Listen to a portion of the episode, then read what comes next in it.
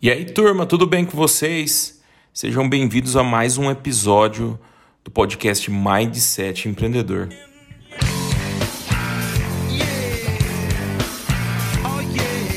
Bom, no tema de hoje a gente vai focar nas pessoas e principalmente no engajamento do seu time, seja lá qual ele for força de vendas, administrativo, time interno, time externo.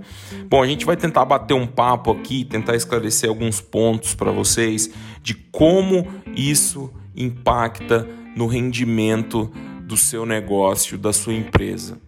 Bom, se você chegou aqui e não conhece ainda meu Instagram, me segue lá, rafael.pestilli, e lá eu demonstro alguns gráficos que mostram na prática como países têm sido impactados no seu PIB em relação ao engajamento dessas pessoas. Eu vou destacar nesse áudio aqui três coisas que eu acho muito legal na hora que a gente fala sobre engajamento e envolvimento dessas pessoas, né? Vou começar falando sobre uma coisa que os gestores deixam para trás, que é o fato de deixar que as pessoas falem, né? A gente às vezes na ânsia de resolver problemas dentro da empresa, a gente tende a falar demais, falar muito e por conta disso a gente não consegue escutar. Eu tenho uma teoria, e é o que eu vejo na prática, de que ninguém melhor do que as pessoas que convivem dia após dia na resolução de determinados problemas para poderem dar soluções melhores para problemas práticos do dia a dia de uma empresa. Bom, vamos lá. Se você tem um problema de repente em recrutamento e seleção, não adianta nada você chamar o seu time do RH e de repente ficar falando horas e horas e horas sobre como você imagina que deva acontecer a resolução desse problema se você não dá espaço para que essas pessoas falem, né? O segundo tópico aqui é você reconhecer que você não tem todas as respostas, né? É, muitas vezes nós ficamos presos às nossas próprias ideias, né? E a gente tem uma dificuldade de manter a mente aberta quando os outros é que deveriam dar o rumo, resolução desse problema, né? Você como gestor, você deveria às vezes ficar muito mais ligado em, na condução dessa conversa ou na condução da eh, resolução desse problema e menos apaixonado pelas suas opiniões, né?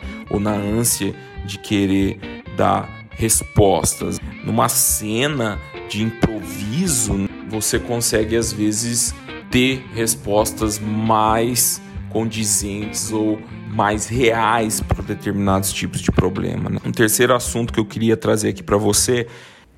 E aí, tudo bem? Estou interrompendo um pouquinho aqui, invadindo esse episódio, para dizer que tem conteúdos muito, muito legais também lá na nossa plataforma do Instagram. Então não deixe de seguir a gente lá em rafael.pestile com dois L's e E no final é para que você permita que esses colaboradores estejam seguros para falar, né? Não adianta nada você ouvir atentamente o que eles estão dizendo ou ouvir mais do que falar, assumir que você não tem resposta se o seu time não está seguro para poder colaborar. Né?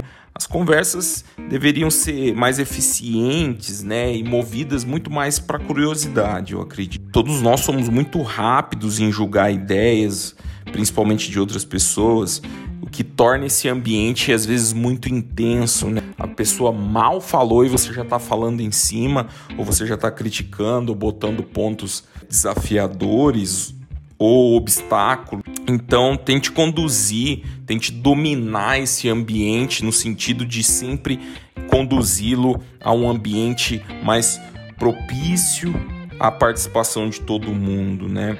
Se você tem algum colaborador um pouco mais acanhado ou vergonhoso, às vezes você exaltar uma ideia dele ou de repente chamar ele para dentro de uma conversa numa área que ele se sinta mais confortável, eu acredito que seja essencial, né?